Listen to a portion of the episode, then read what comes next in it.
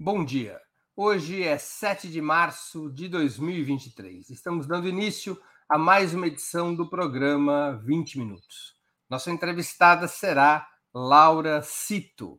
Ela é deputada estadual pelo PT do Rio Grande do Sul. Natural de Porto Alegre, formou-se em jornalismo pela Universidade Federal do Rio Grande do Sul. Foi eleita vereadora de sua cidade em 2020 e venceu o pleito para a Assembleia Legislativa dois anos depois, em 2022. Junto com outros parlamentares de esquerda, como Matheus Gomes e Luciana Genro, do PSOL, está na linha de frente da denúncia contra a exploração de trabalho análogo à escravidão em importantes vinícolas gaúchas. Esse será, essa é a história principal que ela irá nos contar hoje.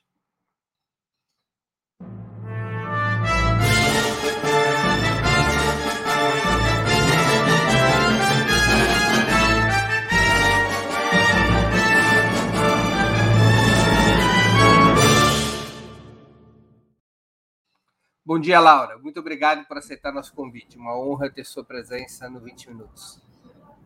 Bom dia, Breno. Bom dia que está nos acompanhando. Um prazer por estar aqui com vocês, falando sobre um tema tão importante de nós aí é, potencializarmos né, a denúncia, a conscientização sobre o que está ocorrendo na Serra Gaúcha. Laura, como é que foi descoberta a exploração de trabalho escravo nessas vinícolas? Na verdade, né, nós tivemos dois trabalhadores que, após uma noite de agressão, de violência que sofreram, conseguiram fugir do espaço que é o alojamento barra cativeiro e foram caminhando até a Polícia Rodoviária Federal a caminho de Caxias do Sul para realizar a denúncia. Né? É, quero aproveitar aqui para cumprimentar mais uma vez né, a Polícia Rodoviária Federal, que mostrou toda a sua sensibilidade de acolhê-los né, e ir ao Ministério Público do Trabalho daquela região em Caxias, para que pudessem fazer a, a, denúncia formal. E a partir disso, então, o Ministério Público do Trabalho organizou uma, um, uma operação de resgate, analisando a condição desses trabalhadores. Foram identificados, portanto, 206 trabalhadores nessas condições, que foram resgatados daquele, daquele, daquela tortura, né?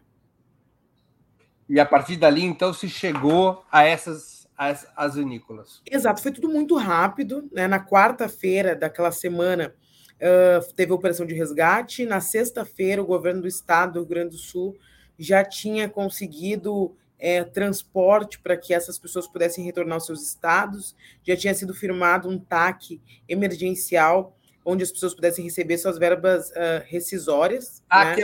é, um, um, termo de ajuste de conduta. Termo de conduta para que essas pessoas pudessem receber suas uh, uh, verbas rescisórias. E na semana seguinte, semana passada, seria feito o segundo TAC, né, para tentar também ter indenizatórias, onde a empresa não aceitou. O né? TAC é entre o Ministério Público e as empresas. E, e, a empresa terceirizada, que era responsável pelo, pelo, pelo aliciamento da mão de obra. Agora, tudo muito complexo, né, Breno? Veja bem, eu fui lá no sábado dessa da semana onde eles foram no dia que eles, que eles estavam saindo, né? Foi de sexta para sábado, foi quando eu cheguei a Bento Gonçalves, como sou presidente da Comissão de Cidadania e Direitos Humanos da Assembleia, fui lá acompanhar. Nem imaginava que eles uh, seriam enviados tão rapidamente assim para o seu estado, né? Felizmente, queriam estar perto de suas famílias, né? Mas também, certamente, o contexto de abertura da, da, da Feira da Uva no sábado também dava esse tom da celeridade, né? Para que eles pudessem sair da cidade. Mas indo lá, ainda encontrei, um, o alojamento em funcionamento. Dois, dos 206 trabalhadores resgatados, só 198 foram embora, outros ficaram, outros eram do Rio Grande do Sul, foram para suas cidades, outros ficaram lá. Conversei com um desses que quis ficar lá. Aí a gente pensa o grau de é, é, vulnerabilidade econômica e social que a parte da população brasileira se, se encontra, onde um trabalhador me disse que preferia ficar lá onde ele tinha um teto e o que comer do que voltar para essa cidade onde ele não tinha nenhum teto nem o que comer. Agora, é, o esquema era as vinícolas contratavam essa empresa de terceirização e essa empresa de terceirização é que recrutava os trabalhadores. Então, exatamente. Então, as, as vinícolas, para baratear o custo da mão de obra, elas uh, uh, contratavam essa empresa que contratava mão de obra uh, de fora do estado do Rio Grande do Sul para que trabalhasse na lavoura da uva, mas também nas indústrias. Né? Os relatos que nós chegamos de denúncias é que também tinha alguns desses trabalhadores que trabalhavam na indústria, não só na lavoura. Também tinham trabalhadores de fora do Brasil, né, trabalhadores argentinos. Que Era um critério é, o recrutamento ser de trabalhadores que não fossem gaúchos? Na verdade, aquela região do estado do Rio Grande do Sul é uma região bem rica. E, de fato, tem dificuldade de encontrar mão de obra.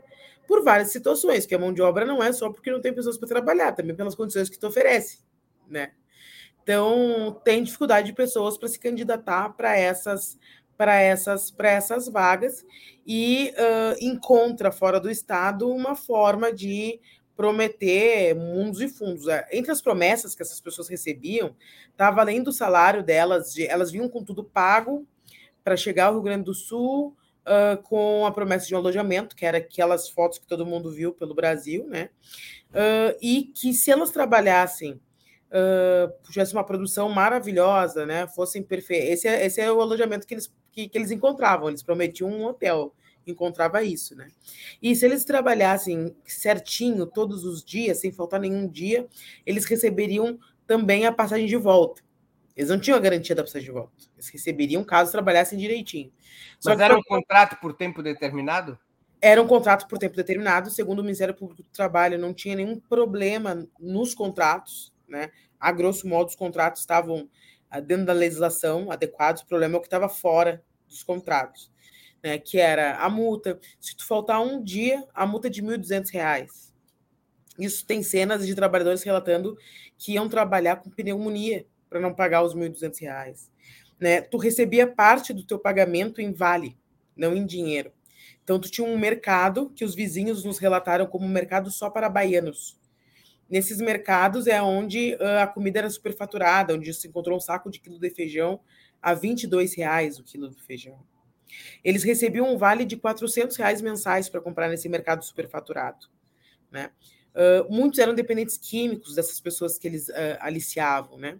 E muitas dessas pessoas acabavam trocando esse vale com vizinhos por um vale para poder ter dinheiro em liquidez. E isso fazia com que eles comprassem no mercado sempre no caderninho, e isso fazia com que a dívida não terminasse, não terminasse, não terminasse. É o antigo sistema de barracão, muito comum no Nordeste. Exatamente, exatamente. Então, é, tem, tem toda uma, uma, uma, uma lógica muito perversa. Sem contar os relatos, por último, que saíram dos trabalhadores já chegando na Bahia, de que havia um elemento uh, de racismo e xenofobia dentro da prática de tortura, né?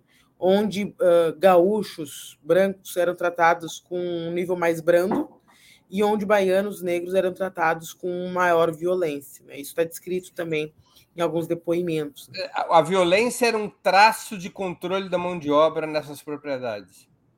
Hum. Tu imagina o seguinte: 400 homens, que a gente tem as informações mais daquele alojamento, que não é o único, né? E que aquela empresa não é a única que contrata, mas daquele alojamento. Uh, tem cerca de 450 homens naquele alojamento, em condições, como vocês viram, terríveis, regados a muito álcool, muito consumo de drogas. A forma deles fazerem o controle daquilo né, era com muita violência. Né? O relato dos vizinhos ao entorno do alojamento são terríveis, né? Os vizinhos querem muito que feche aquele espaço. São brigas. Eu tenho alguns vídeos que eles me enviaram, né? De brigas que as pessoas alcoolizadas uma briga com a outra, esfaqueia, né? Aí vem um capataz que eles chamam assim e agride com arma de choque, né? É, tem uma lógica, isso é muito interessante. Eu sou jornalista, né, Breno? Mas é, é, seria muito interessante alguém da área da, das ciências sociais, assim, que pudesse analisar o grau de insanidade que se cria naquela microsociedade, né?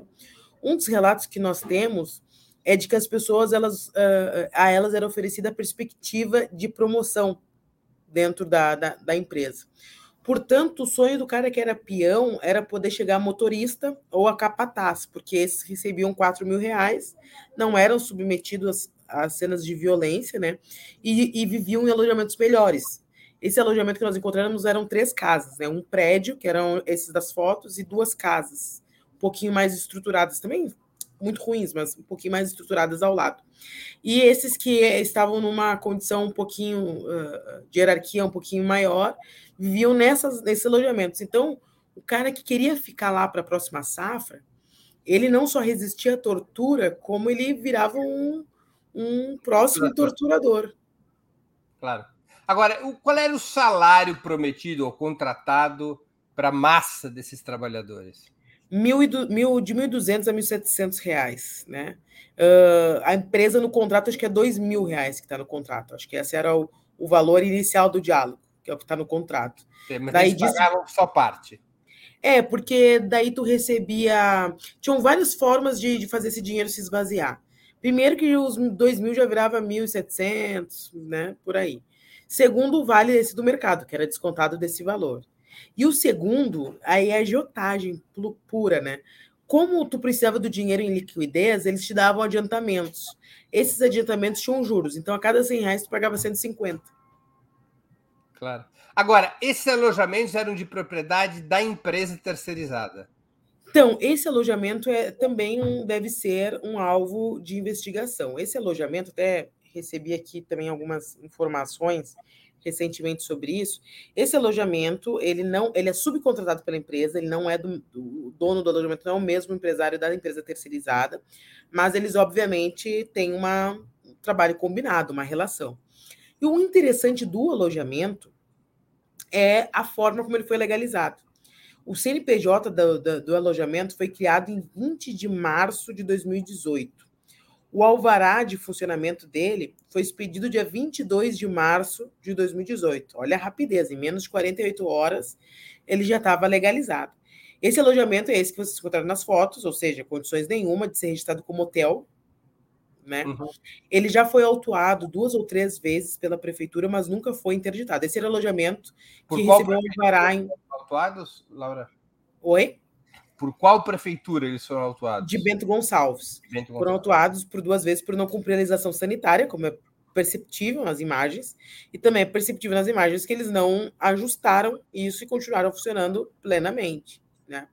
Nós estamos falando de uma, de uma comunidade, de uma cidade que é uma cidade uh, pequena, não muito pequena, mas uma cidade pequena, onde as pessoas todas se conhecem, onde uh, existem diversas relações de sustentação uh, social né, disso, né? O próprio empresário da terceirizada, o, o, Santana de Oliveira, né? Ele é, é uma figura de Oliveira. É, João, é Pedro Augusto, né? Santana de Oliveira. Pedro é Augusto, uma... E o nome da empresa qual é? O nome da empresa terceirizada? É Fênix. Fênix. O Pedro Fênix. Augusto Santana de Oliveira é o dono da Fênix. Exato. Ele que veio do Nordeste, é, até saiu uma matéria ontem sobre ele, né? Ex-Boia Fria, né? Na verdade, veio trabalhar aqui, viu que tinha uma oportunidade ali, se jogou. É uma figura conhecida na High Society de Bento. O cara circula por. Ele veio do Nordeste e migrou para o Rio Grande do Sul há quantos anos? Uh, não sei o período exato. Mas, não tem. Exato. Mas desde 2012 ele já trabalha com esse tipo de empresa terceirizada. Né? Entendi. Né? Então, pelo menos há 10 anos ele né, tem isso, é, esse modelo de operação estruturada, não sei há quanto tempo ele está no Estado, né? Mas ele é um cara que circula no ambiente empresarial, né, no ambiente da elite econômica da localidade, da região, não só da cidade, né? E uma pessoa que tem muitos relatos assim de situações quase uh, milicianas, acho que né, é possível aí ter caracterizado dessa forma as denúncias, né? Óbvio que as investigações que vão constatar se é isso ou não, né? E ele vendia, ou ele, ele fazia contratos de fornecimento de mão de obra é, para outras empresas além das vinícolas. Sim, inclusive o dia que eu estive lá, né, fiscalizando, encontrei a advogada da empresa falando com trabalhadores que uh, eles uh, uh, contratavam para outras empresas de outros ramos, como do ramo da, das aves. Né? tinham também, é, como é que se chama? Frigoríficos, né, que contratavam trabalhadores que vinham por essa mesma empresa. Que, é, que foram que, que são que é, são contratos que foram tornados possíveis pelas diversas flexibilizações das leis trabalhistas desde os anos 90, né? Isso aí é o ponto central, né? De fato, a terceirização restrita piorou muito a situação. Estava esses dias participando de um debate com uma procuradora do Ministério do Trabalho ela está falando do, do, aumento das denúncias né, no último período de trabalho análogo à escravidão no Brasil. Né. Então, nós, nós temos uma transformação no mundo do trabalho, uh, obviamente, nesses últimos, nessa última década, de maneira muito mais intensa, né, que uh, uh, trazem aí um cenário bastante duro, né? Não só do ponto de vista da realidade, já que o trabalho análogo à escravidão não é uma novidade, né? Pelo contrário, é algo perene, né? Que vem aí desde o período da escravidão. Uh, uh, ele foi se moldando conforme as brechas na lei, mas uh, é muito importante que a gente diga que no último período o enfraquecimento dos mecanismos de fiscalização e controle corroboram para esse cenário. Nós temos só na Serra Gaúcha menos de 10 auditores fiscais. Né? Então, uma procuradora me disse uma frase esses dias que eu fiquei pensando, pô, vou mandar dois auditores fiscais para fiscalizar. Oi? Auditores fiscais ou do trabalho? Uh, auditores fiscais do trabalho. Fiscais do trabalho, tá, tá. É. Dados então, ao do Trabalho. Isso. Então, vou mandar dois auditores fiscais do, do trabalho para o meio uma floresta para investigar a extração ilegal de madeira, né? Com a condição deles de né? São 43 municípios, né? vou, dar, vou dar conta como isso tem como funcionar é, ao ser provocada uma denúncia, né? que daí tem como ter uma operação junto com outros órgãos para que possa ir lá e fiscalizar. Então, é, é, é, é, é uma, é uma estruturação de um projeto, de uma visão de desmonte né, das, da, dos direitos trabalhistas, né, do mundo do trabalho. Agora, Laura, são três as vinícolas acusadas de terem contratado mão de obra dessa empresa, da Fênix. É, vamos lembrar, é a, a, o Grupo Aurora, a Salton, E a Garibaldi. E a Garibaldi. Essas três empresas, como a gente diz aqui em São Paulo, são boca de porco ou costumam se apresentar como joias da coroa do capitalismo gaúcho? E são, né? Juntas as três faturaram um bilhão. Porco a gente chama aqui em São Paulo quando são empresas assim, fracas, é, precárias. Elas não são empresas precárias, são Não, não. Empresas... Claro, claro que a Salton, a Salton não, desculpa, a Aurora e a Garibaldi são cooperativas, né?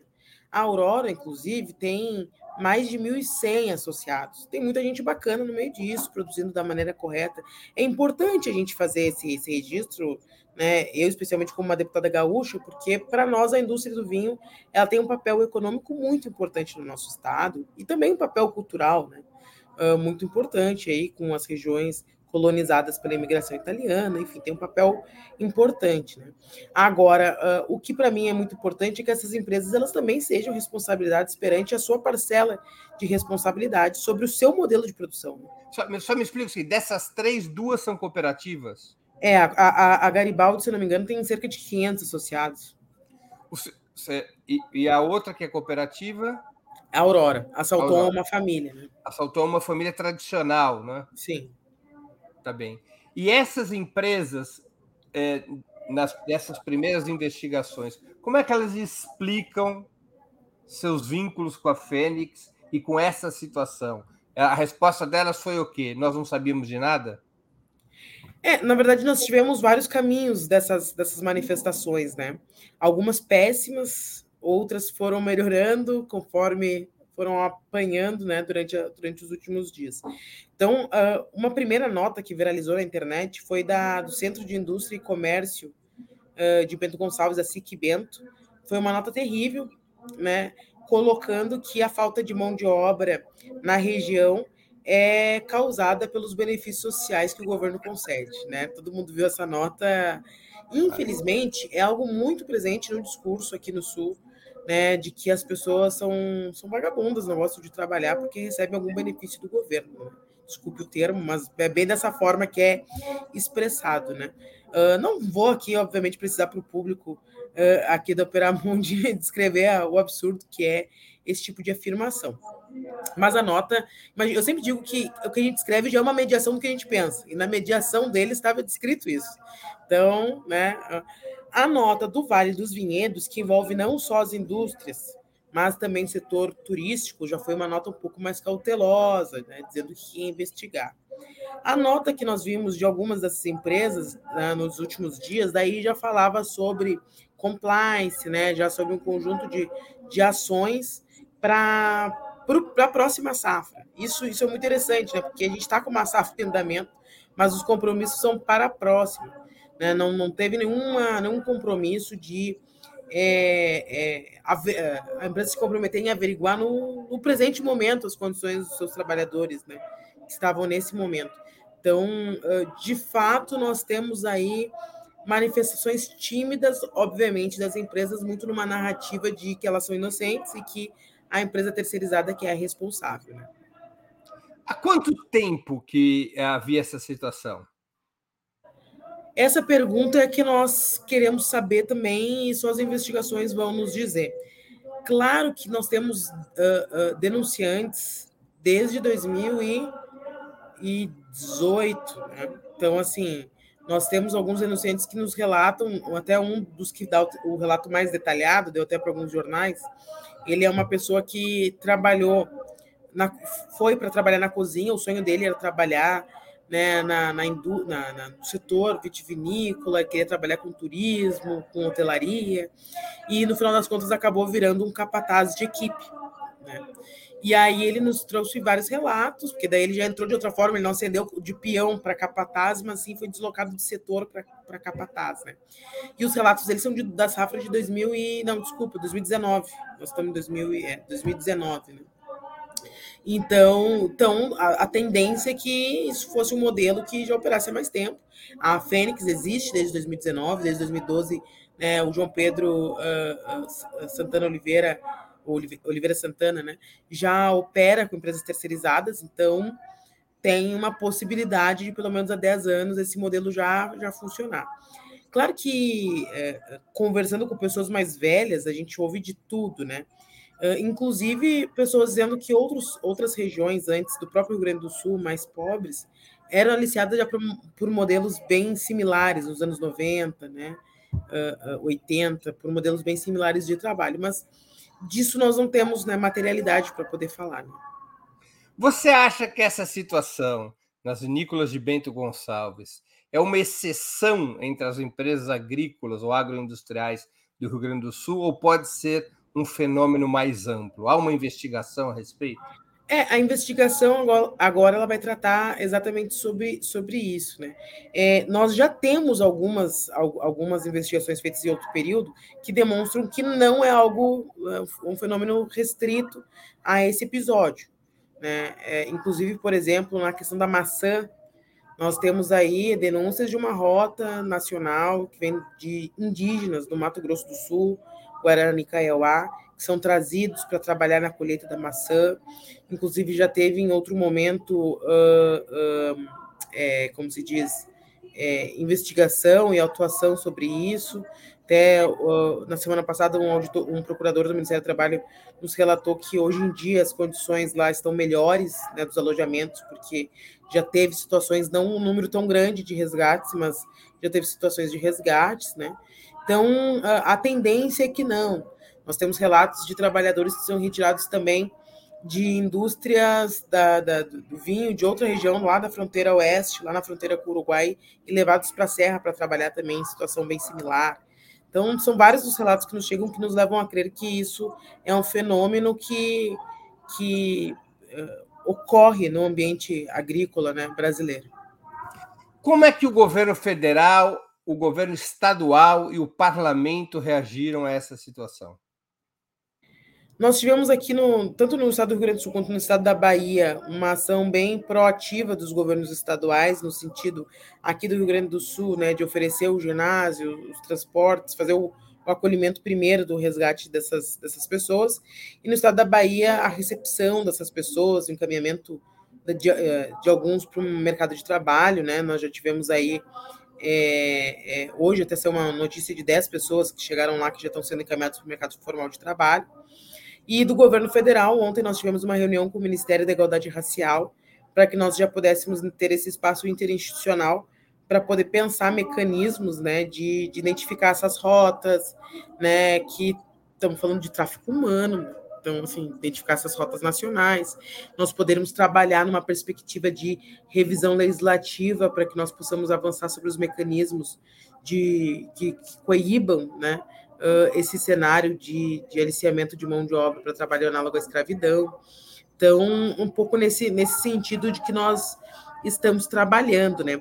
Mas, obviamente, nós precisamos de uma ação muito efetiva dos órgãos para que nós possamos identificar essas rotas, sabe, Breno?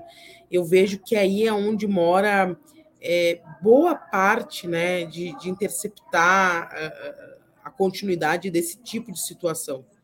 É, a fala criminosa do vereador de Bento Gonçalves, na semana passada, do vereador de Caxias do Sul, Caxias do Sul.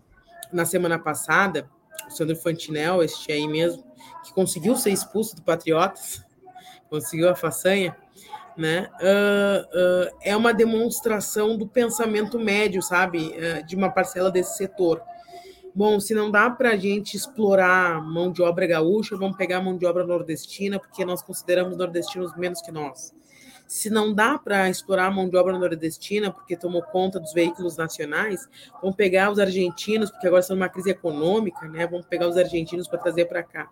Então, é uma visão escravocrata, né? E que uh, alicerça lucros milionários. Né? Essas três empresas lucraram um bilhão de reais na saída de uma pandemia. Né? É, é, é muito grave o que nós estamos falando, é muito grande. Agora, você acha que deveriam ser feitas mudanças na legislação federal para punir mais duramente, tanto em termos penais quanto financeiros, a exploração do trabalho escravo? Porque se ouve falar em trabalho escravo, nos últimos 15 anos, se eu não me engano, foram 60 mil pessoas resgatadas em situação em situações semelhantes. Mas a punição, ninguém está preso por isso. As empresas não perderam propriedades, seja, aparentemente a legislação é muito branda em relação ao trabalho escravo. Você acha que deveriam ser feitas mudanças legislativas a esse respeito? É, é um pouco disso que a gente está estudando agora, né? É exatamente essa revisão legislativa para a gente poder pensar como uh, qualificar os instrumentos que nós temos, porque nós temos alguns instrumentos na lei. Aqui até vi uma pergunta da, do João Luz, né, é, sobre expropriação de terras, né? Então nós temos até na legislação a previsão de alguns instrumentos, mas nós não conseguimos ter a execução desses instrumentos. Né? E talvez nos falte também uh, uh, uh, alguns instrumentos, como por exemplo, é possível que uma empresa que foi autuada naquele ano por ter a sua produção vinculada à mão de obra análoga à escravidão receber isenções fiscais do Estado? É possível? Né? Ah, então, claro que nós não queremos quebrar setores que geram empregos, né? que têm uma, uma importância econômica importante para o país, para regiões, mas nós precisamos ter, não é uma visão punitivista isso, mas é uma, uma, uma, uma, um afinamento para que as pessoas que têm muitos recursos não consigam sempre escapar de responder à altura né, do impacto daquilo que elas produzem. Né? Que o impacto desse modelo de produção calcado no trabalho escravo rendeu um bilhão de reais para essas empresas. Então, não, não, não tem como a resposta também não ser econômica a elas. E quero dizer, como uma deputada gaúcha, isso não é fácil. Né? Uh, a gente vê no ambiente da política que, cotidianamente, uh, uma falsa assimetria sobre a responsabilização das empresas e, e, e a, a, geração de emprego e renda para o Estado. É claro que nós não defendemos um processo que nem da Lava Jato, né? Vamos passar a régua aí, o setor que, que exploda, vamos, vamos uh, prejudicar o desenvolvimento regional. Não é isso.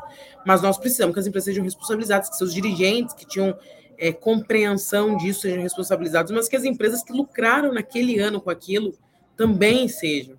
Né? Aquele um bilhão de reais ele, ele foi à custa de algo, né? de um modelo de produção calcado no trabalho escravo. A empresa Fênix está com as suas atividades suspensas depois que foi descoberta essa situação? Ela já sofreu alguma punição, a empresa e o proprietário? Hum, uh, o proprietário, sim, a empresa não. A empresa segue funcionando, segue prestando serviço, segue em atividade. Quando estivemos lá, encontramos inclusive advogado da empresa tentando levar seus trabalhadores para um novo alojamento. Né? E o proprietário sofreu que punição? E o proprietário foi, foi preso pagou uma fiança de 39 mil reais e está respondendo em liberdade. Inclusive, ele chorou, chorou, chorou, pagou 39 mil reais em cheque para sair da prisão, pagou os, o, o, a indenização inicial para que os trabalhadores embarcassem, saíssem o mais rápido possível de Bento, fossem para a Bahia, pagou um valor para cada um, agora não, 500 reais, eu acho, para cada um para que embarcasse. Uh, pagou na terça-feira o restante do valor da, da, da, das verbas rescisórias. Então, ele desembolsou, no mínimo, aí 150, 200 mil reais, assim, muito rápido. Aliás, proveniente do tipo de atividade que a empresa dele realiza. Exatamente. Exatamente. E ele está em liberdade, ele aguarda o processo em liberdade. Aguarda em liberdade após pagar quase 40 mil reais de, de, de fiança. Você acha que o governo federal e o governo estadual também é, tiveram uma reação pública à altura do problema? Por exemplo, ministros foram ao lugar onde isso aconteceu? Secretários de Estado foram ao lugar onde isso aconteceu? Foi dado o peso devido a essa questão? É, nós tivemos uh, uh, do governo do estado a, a, presença do secretário de Justiça e Direitos Humanos, né, no, no, no, acompanhamento do início do deslocamento desses trabalhadores até a Bahia, né, no embarque deles. E do governo federal, nós não tivemos a vinda de nenhum ministro ou ministra ainda aqui, mas nós tivemos na sequência ações anunciadas que estão em execução, tanto pelo Ministério de Direitos Humanos, como o Silvio Almeida, né, uh, o próprio, só para não me dar um branco aqui, né? Já tem reunião marcada o, a Comissão Nacional de Erradicação do Trabalho Escravo, né? A CONATRAI, e também na sequência vamos ter o debate na Comissão Nacional de Prevenção ao Combate à Tortura. Então são questões que já estão em andamento. Ontem tivemos essa reunião com, a, com o Ministério da Igualdade Racial, tendo em vista os componentes raciais é, nesse debate. Então, nós temos aí algumas ações do governo federal já sendo, sendo realizadas, né?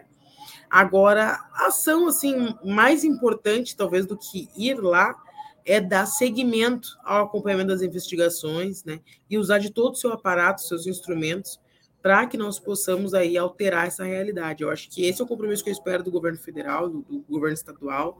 Né? Vi que o governador até teve com um show que o Gilberto Gil veio aqui no Rio Grande do Sul, pedir desculpa em nome do povo gaúcho, do povo baiano. Os elementos simbólicos são importantes, mas precisamos de ação. Isso é o mais importante. E do ponto de vista do governo do estado, nós não temos visto esse conjunto de ações, né?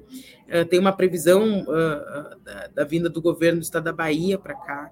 Né? Eu, eu, vi que o governo do estado da Bahia tirou uma série de ações em relação a, a, ao acolhimento desses trabalhadores, mas nós precisamos de uma ação de cooperação para interromper a, o ciclo da mão de, da, do aliciamento da mão de obra, né? Muito, e, em termos da Assembleia Legislativa, também estão marcados, digamos, eventos para dar continuidade à investigação.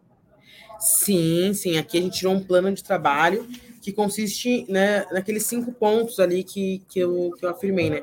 A questão da, da questão da legislação referente aos contratos, as políticas de incentivo, estamos fazendo uma uh, revisão legislativa, né? A questão de um comitê interinstitucional para acompanhar as investigações. Ontem já fizemos a primeira reunião junto com o Ministério da Igualdade Racial, mas tem vários outros órgãos que vão participar desse, desse comitê interinstitucional de acompanhamento. A questão da sistematização das denúncias, muitas das denúncias chegam aqui através da Assembleia, da Comissão de Cidadania e Direitos Humanos, então nós estamos sistematizando essas denúncias, temos quatro meses para sistematizá-las, né? Uh, e a questão da cooperação com o Estado da Bahia para que nós possamos aí acompanhar essa rota, né? Essa, essa, essa rota de, de, de aliciamento de mão de obra, né?